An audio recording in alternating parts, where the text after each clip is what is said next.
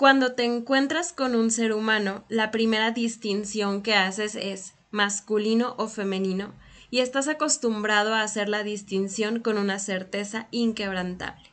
Sigmund Freud. Uh, I think uh, that is exciting about fashion. You look in the past, you look at paintings from whatever century. You can only date them by the clothes. That means fashion is important. En este canal hablamos de la moda como territorio social, político, económico y cultural en donde la historia se ha desarrollado desde la antigüedad hasta hoy. Todos los días al despertar decides cómo vestirte y por lo tanto quién serás cada vez. Esta entonces también es tu historia. Oh, okay. I see. You think this has nothing to do with you. Hola, ¿qué tal? Muchas gracias por estar nuevamente con nosotras. Quiero empezar este episodio con la siguiente pregunta. ¿Por qué los extraterrestres no se visten a la moda? Si lo pensamos bien, en la mayoría de películas de ciencia ficción que representan a aliens, estos no llevan ropa o llevan prendas completamente uniformes. A menudo la moda de ciencia ficción, distinta de la moda espacial en realidad, tiende hacia lo utilitario, revelador o andrógino. Parece que cuando la gente trata de imaginar el futuro, las telas brillantes y la ropa ceñida son un tema común tanto para hombres como para mujeres. En nuestro futuro imaginado, los hombres y las mujeres finalmente se liberarán de la ropa específica de género. Pero esto no es solo para la ciencia ficción, la era espacial y los aliens. Durante siglos los humanos usaron ropa similar independientemente de su género. De hecho, la moda con looks distintivos para hombres y mujeres es un fenómeno occidental relativamente reciente. La división de géneros fue un ingrediente fundamental para el surgimiento más o menos reciente del fenómeno moda. Entonces, antes que nada, vamos a explorar un poco más cómo nació la moda separando el concepto del de vestimenta. La moda es un fenómeno básico en la configuración de las sociedades modernas y postmodernas. Margarita Rivière la define como un cambio periódico y continuado de vestimenta que consolida sistemas de privilegio, distinción y diferenciación social. Esta es una clara diferenciación entre el vestido y la moda. Esta última supone una mutabilidad frente a un cierto inmovilismo del vestir. El historiador Max Weber planteaba que se encuentra moda cuando el hecho de la novedad es el punto orientador de la acción. En esto, afirmaba, se separa la moda de la costumbre, la vestimenta de la moda. Dicho de otro modo, la vestimenta miraría al pasado y a su función utilitaria, mientras que la moda lo haría al futuro y a su función estética. Obviamente el vestido también cumplía una función estética muy destacada en gran cantidad de ocasiones, pero esta no era el objetivo explícito en la producción de vestimentas. Cuando esto ocurría, como en el caso de la ropa de los reyes o de la nobleza, la producción de vestidos se deslizaba lentamente hacia la esfera de la moda. Respecto al género, revisemos también la terminología básica. El sexo se refiere al sexo biológico de una persona, desde los cromosomas sexuales hasta las características primarias y secundarias y los niveles hormonales. El género, por otro lado, es la construcción social que incluye roles, relaciones y vestimenta. En muchas sociedades occidentales, el sexo y el género están relacionados y el género se asigna en función del sexo de un individuo. La presentación, finalmente, es la forma en que una persona expresa su género, pero puede verse influenciada por otros factores como la seguridad personal y las preferencias de estilo. En la práctica, uno nunca debe asumir el género de alguien en función de lo que viste. Es obvio que estamos muy lejos de esto hoy en día. Pero ¿cómo llegamos hasta aquí? Esta invención del vestido de género es bastante reciente. No es constante a través de las culturas o el tiempo y no se basa en ninguna distinción particular inherente o real, por así decirlo. Durante siglos, los humanos usaron ropa similar independientemente de su género, En la antigua Roma, la mayor parte del diseño de una prenda de tela se realizaba en el telar, lo que significaba que todos vestían lo que era esencialmente largos rectángulos de tela drapeada. Esos rectángulos largos eventualmente desarrollaron un agujero para la cabeza del usuario y los lados cosidos y mangas convirtiéndose en una túnica. Tanto hombres como mujeres las usaban durante la Edad Media y las diferencias entre ellos eran mínimas. La túnica de una mujer le llegaba a los tobillos, mientras que la de un hombre le llegaba a las rodillas. La ropa, además de ser utilitaria, era un reflejo de estatus más que de género, como se refleja en las leyes suntuarias que establecían que solo ciertas personas podían usar terciopelo y que las clases bajas se limitaban a lana o lino monótonos. En otras partes del mundo, los abrigos de tela o túnicas neutrales al género también fueron la norma durante largos periodos. El kimono japonés reemplazó a los conjuntos de dos piezas de camisa y pantalón a partir del periodo Heian, que duró desde 794 hasta 1185. Hombres y mujeres vestían kimonos ceñidos a la cintura con un obi o faja. Si bien las prendas y modas adicionales agregaron distinciones entre hombres y mujeres, el aspecto general era mucho más similar a lo que se usaba en Europa en el mismo periodo. Solo a fines del siglo XIX, los japoneses comenzaron a adoptar la vestimenta occidental moderna. El sarong, usado por personas del sudeste asiático, la península arábiga y el cuerno de África, también es una envoltura de tela omnipresente que puede ser y es usado por cualquier género. El colonialismo básicamente vistió al mundo a la imagen de Occidente. Hasta el siglo XIV, tanto hombres como mujeres continuaron usando atuendos muy similares. Acentuar sus curvas no era importante en absoluto, y ambos géneros adornaban prendas y túnicas drapeadas o sin forma para cubrirse. La ropa era simplemente una necesidad, las prendas debían ser prácticas y sin mucho desarrollo en la sastrería, las modas no necesitaban cambiar.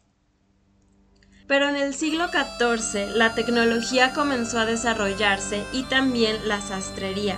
Ahora teníamos chachachachan ropa interior. Bueno, los hombres. Mientras que las mujeres y los hombres menos a la moda continuaron vistiéndose con túnicas largas, la vestimenta masculina estaba dominada por dobladillos cortos combinados con medias que se usaban como prenda exterior de las piernas mostrar esas piernazas torneadas estaba de moda porque estamos en la época de los caballeros que en ese entonces eran el icono sexual, el sex symbol del momento. Y cuantas más piernas pudieran mostrar, mejor. Este estilo más corto inevitablemente llevó a que se tuviera que agregar algo para, pues, ocultar el paquete o para que nada se saliera de su lugar. Las medias eran los pantalones de hoy, pero en la época medieval salir solo con medias era inaceptable. La prenda tenía que combinarse con una falda corta o una túnica. Imagínense una versión medieval de la falda de los años 2000. Incluso cuando la superposición de la túnica pasó de moda, los pantalones se diseñaron para hincharse hasta alcanzar proporciones similares a las de una falda, de acuerdo con el espíritu de la época. La gran división, que es el precedente del género de la ropa que vemos ahora en Occidente, comenzó en Francia. Para el reinado de Luis XIV, un grupo de costureras comenzó a organizarse en un gremio separado, distinto de los astres, y se dedicó únicamente a la moda femenina. En este punto, la moda para mujeres y la sastrería para hombres tomaron caminos separados. Luego, en el periodo de la regencia de Inglaterra, desde aproximadamente 1790 hasta 1820, se hizo popular un nuevo estilo encabezado por personas como Bob Brummel. Brummel es a menudo llamado el árbitro de la moda masculina en ese momento y fue uno de los puntos de referencia históricos más conocidos para el dandismo. El nuevo estilo de este periodo allanó el camino para el traje moderno. Las diferencias en la vestimenta se volvieron cada vez más según el género hasta que el género mismo se convirtió en un binario tan arraigado en la imaginación popular que comenzó a tener vida propia. Las personas se clasificaban rígidamente en uno de dos géneros, con reglas de vestimenta tan inquebrantables que muchos países tenían leyes de travestismo. Los hombres y mujeres de la clase élite hasta el siglo XVIII a menudo emulaban un espectáculo de ricos terciopelos, finas sedas, encajes, calzado decorativo, pelucas, adornos para la cabeza y polvos perfumados. Los hombres con trajes rosas, joyas de oro y plata y camisas bordadas se consideraban muy masculinos independientemente de la elección del color o los adornos que usaran. Cuanto más intrincado el vestido, mayor era el estatus del usuario en la sociedad. La moda no era solo un asunto de mujeres entonces, sino que se feminizó a partir del siglo XIX, cuando la representación de género se hizo más fuerte que la clase social. Como dijo Freud, cuando te encuentras con un ser humano, la primera distinción que haces es masculino o femenino, y estás acostumbrado a hacer la distinción con una certeza inquebrantable. Si Freud hubiera vivido durante el siglo XX en lugar del XIX, podría haber tenido buenas razones para dudar. En una era en la que las normas de género y muchas otras normas estaban siendo cuestionadas y desmanteladas, la ropa unisex era el uniforme elegido por los soldados en las guerras culturales. Con el cambio de siglo, no solo la moda se volvió más feminizada, sino que la identidad masculina experimentó un cambio distintivo con la modernización. A medida que se producía la industrialización, los estratos sociales de la indumentaria se transformaban en términos de ocupación. El abismo social entre la clase baja, media y alta fue enorme durante la era industrial. La moda resulta frente al vestido un producto de sociedades opulentas, es decir, ligada al consumo. La ropa casi no estaba disponible para los pobres, pero abundaba para los ricos, para quienes se crearon cambios en las modas. Solo se esperaba que los miembros de otras clases sociales emularan a los ricos si querían verse a la moda. A finales del siglo XIX, la ropa se había vuelto más barata y accesible para las clases más bajas de la sociedad. Las mujeres de clase media y alta gastaban una cantidad sustancial de sus ingresos en ropa de moda. La ropa social de los hombres se hizo cada vez más simplificada, renunciando a usar todos los colores brillantes y las joyas y dejándolo en manos de las mujeres. De esto hablamos largo y tendido en el episodio 70. Los primeros teóricos relacionaron la moda con el estatus social de la mujer. Los ricos mostraban su riqueza adornando a sus esposas e hijas con un aire de sofisticación. Las mujeres también dedicaron interminables esfuerzos y horas para ser damas. Los corsés, los zapatos de tacón, los sombreros, etc., son objetos que imposibilitan la realización de cualquier actividad útil, separando por tanto a la mujer del espacio productivo. Esta situación, aunque ha sido solamente la de una minoría, se ha convertido en el modelo de referencia y en un potente configurador del imaginario sobre el consumo ligado a la feminidad.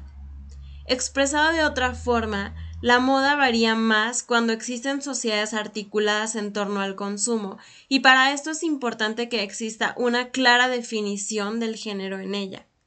En el siglo XX, la ropa parece haber perdido su relevancia económica, pero no la simbólica. Esto se debe a que la ropa está disponible en todos los rangos de precios para todos los bolsillos. Quienes tienen recursos limitados aún pueden emular la moda creando estilos personales que sean expresión de sus identidades en lugar de imitar los estilos de los ricos. También la segmentación por edad ha jugado un papel muy destacado en la definición del estilo de los hombres.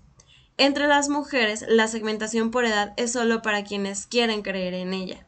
Aunque muchas marcas tienden a extenderse más allá de los límites de la masculinidad, la división de género aún existe. En esa medida se puede suponer que la moda es cultural y que afecta la percepción y la experiencia del diseño de los consumidores.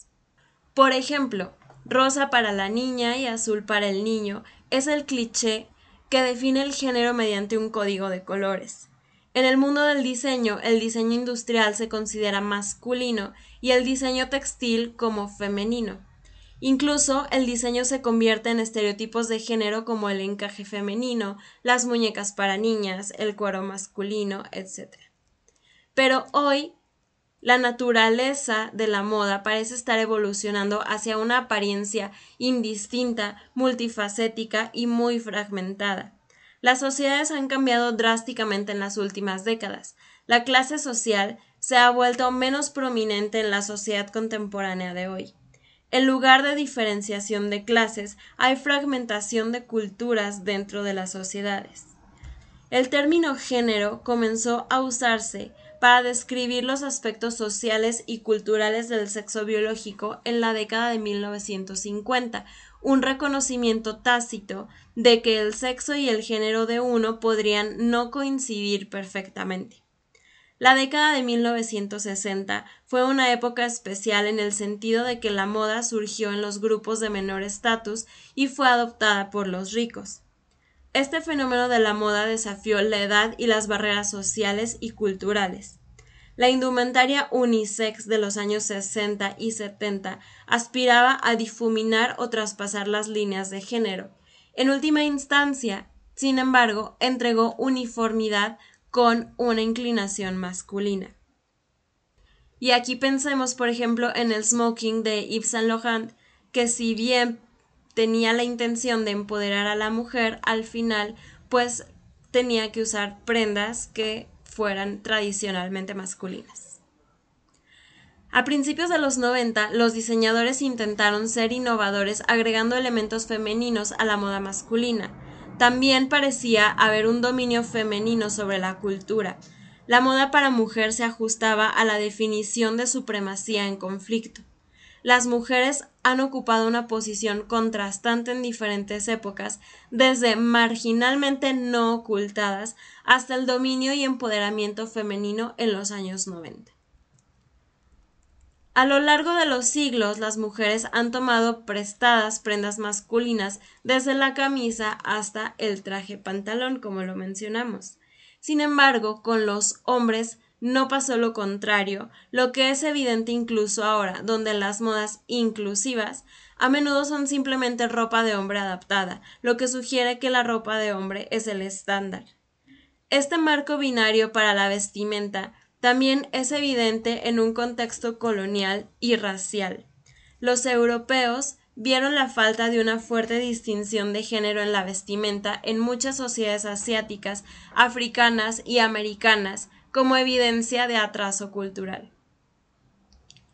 Si bien la vestimenta de género puede parecer completamente benigna, puede presentar un problema para las personas que viven fuera de las normas de género de su sociedad. Incluso para las personas que generalmente se ajustan a las normas de género, restringen las opciones disponibles para ellos, como puede atestiguar cualquiera que no haya podido encontrar una prenda de su talla o en un color que no sea rosa neón. Dado que no hay una necesidad estricta de estas distinciones, ¿qué podemos hacer para que las compras y los patrones de costura sean inclusivos y acogedores para todos sin eliminar las opciones de las personas? No hay duda de que las diferencias en los cuerpos tienen que ser atendidas. Evidentemente no podemos ignorar la necesidad de pinzas en el busto, tiros más altos o calcetines largos.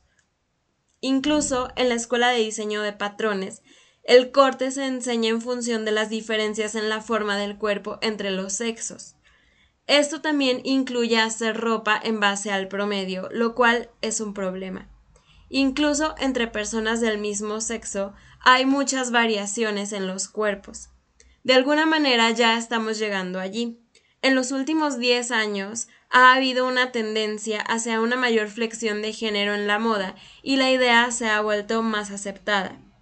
Pero como lo mencionamos antes, lo que se ha visto más bien es la apropiación de lo que se considera ropa masculina clásica para el cuerpo femenino. Y esto vuelve al punto de que la moda masculina es el estándar y lo único que queda por hacer es adaptarlo para personas que no son hombres. El enfoque opuesto, hombres que visten ropa de mujer, en realidad no es nuevo. Occidente ha sido pionero en este tema, principalmente en las comunidades queer de color. Sin embargo, solo en los últimos años se ha vuelto más aceptado.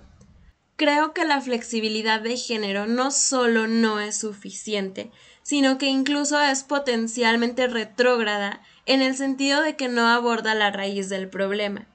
Deberíamos eliminar por completo la asociación de cierta ropa con un género específico y en su lugar aceptar que las personas usen la ropa que quieran. La moda contribuye a nuevas definiciones de identidades sociales y nuevos atributos a las preferencias personales. Los estudios de género en el diseño ahora han desafiado estos géneros polémicos, estereotipos, perspectivas culturales y sociales. Los diseñadores de hoy están empujando los límites basados en el género en la moda y casi pulverizándolos. Están dando su vida a su visión de lo que consideran moda.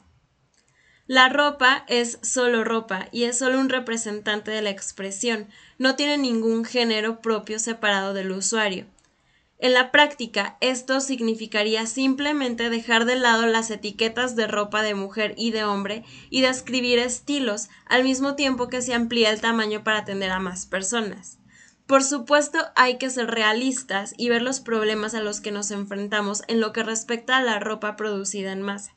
Por ejemplo, una de las razones por las que los zapatos de hombre comienzan en su mayoría en el número 6 de México es que según los fabricantes no hay suficientes hombres que usen cuatro o cinco en el mercado para unos Oxfords, por ejemplo. Sin embargo, si el tamaño se expandiera para incluir pies más pequeños y un aumento correspondiente en el número de mujeres que usan zapatos Oxfords debido a una relajación de las normas de vestimenta según el género, la base de consumidores también aumentaría. Lo mismo podría ocurrir en sentido contrario para los zapatos de mujer, evidenciado en el cambio del mercado hacia tallas más grandes en los últimos años. En general, no habría necesidad de generar nuevos productos, sino solo volver a comercializar los existentes como sin género y reconsiderar la producción relativa de diferentes tamaños. Una de las principales líneas argumentales de la moda de los últimos años ha sido la adopción generalizada y repentina de la industria de la ropa que ignora las líneas de género. Si bien las marcas antimoda e iconoclastas como Comme des Garçons y Rick Owens lo han estado haciendo durante años, también vimos cómo Alessandro Michele en su trayectoria en Gucci presentó blusas con lazos en el cuello para hombres y Prada mostró una colección que era simultáneamente para él y ella. La tendencia de la androginia no es tanto un regreso inconsciente a la tradición antigua, sino más bien una mirada retrospectiva a las preguntas más recientes sobre los roles de género que surgieron en la década de 1970. Hubo muchas preguntas planteadas por el feminismo, el movimiento por los derechos civiles, el movimiento por los derechos de los homosexuales sobre los roles de género y hasta qué punto las personas deberían seguir estos roles de género. Y parte de esas respuestas y soluciones van a ser la forma en que nos vestimos. La distinción de género en la vestimenta es una cuestión puramente cultural que puede causar daño a algunas personas y limitar la libertad de otras. ¿Podemos imaginar un mundo donde no exista esta distinción? Muchas gracias por acompañarnos hasta el final de este episodio. Nos encantaría escuchar su opinión en Spotify si nos están escuchando por ahí o leerlos en nuestro Instagram historia y moda-bajo. Les recordamos que pueden acceder a más contenido y ser parte de nuestra comunidad de mecenas en Patreon para que puedan acceder a video podcasts, masterclasses y mucho más contenido eh, hecho especialmente para ustedes, al mismo tiempo que ayudan a que este proyecto siga adelante. Les esperamos la próxima semana con temas controversiales, incómodos, de reflexión, historia y por supuesto moda. Chao.